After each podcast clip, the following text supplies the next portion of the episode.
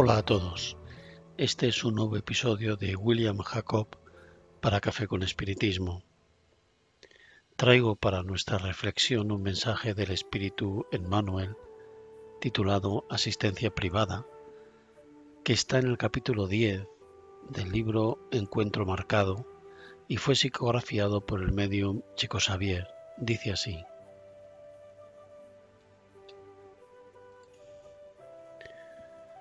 Serás una columna sólida donde se apoye el organismo de fraternidad al que perteneces. Sin embargo, ten también trabajo en asistencia privada. No obstante, no te limites en deshacer los obstáculos de naturaleza estrictamente material. Lleva contigo constantemente los tesoros del corazón para que otros puedan obtener de tu alma el apoyo moral que necesitan para el desempeño de las tareas que la vida les marca. Comienza en el entorno del hogar.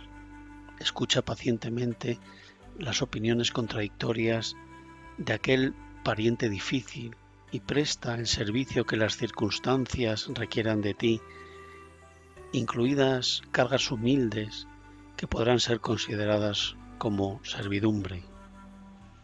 En el taller o templo de tu fe no esperes que el jefe, director, colega, compañero, subordinado, se queje para resolver los problemas cuya existencia ya conoces, sino que desarrolla el máximo esfuerzo para que la armonía y la seguridad permanezcan custodiadas en el equipo. Evita cualquier interrupción en las acciones encaminadas a la acción.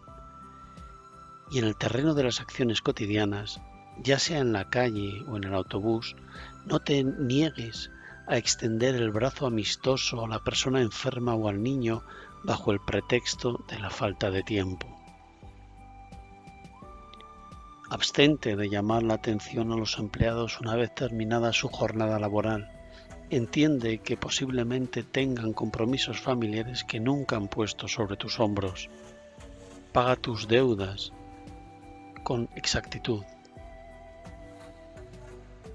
sin descuidar las simples facturas, reconoce que algunas monedas constituyen una suma importante para aquellos que te honraron con pequeños servicios.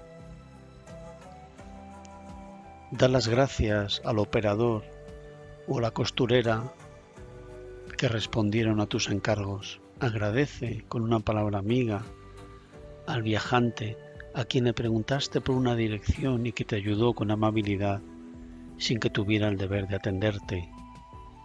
No culpes al joven almacenero cuando se retrasa en un pedido si te dice que está pasando por pruebas ocultas que tal vez no soportarías. Llorando en las profundidades y satisfaciendo al mismo tiempo los imperativos de la profesión.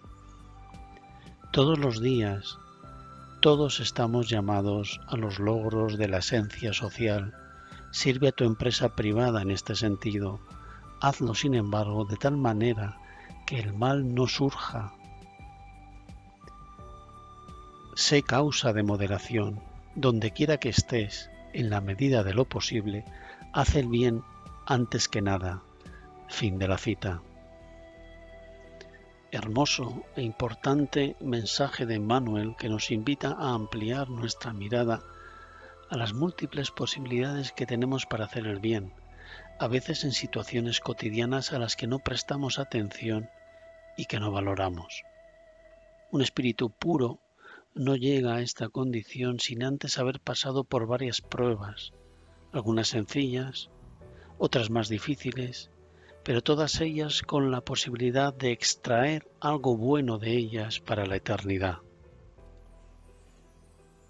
Jesucristo no fue creado de una forma diferente a la nuestra. Fue creado simple e ignorante y, a lo largo de sus encarnaciones, cuyos detalles desconocemos, progresó.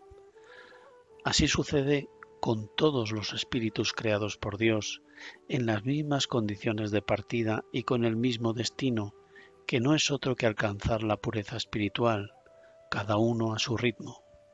Se demora, seguro que lo hará. pero no por ello podemos despreciar las pequeñas oportunidades que nos brinda la vida para que de ellas aprendamos cada vez un poco más. Que Jesús nos inspire en el camino, ya sea a través de sus ejemplos o de sus lecciones. Os hago llegar mis deseos de mucha paz y me despido hasta el próximo episodio de Café con Espiritismo.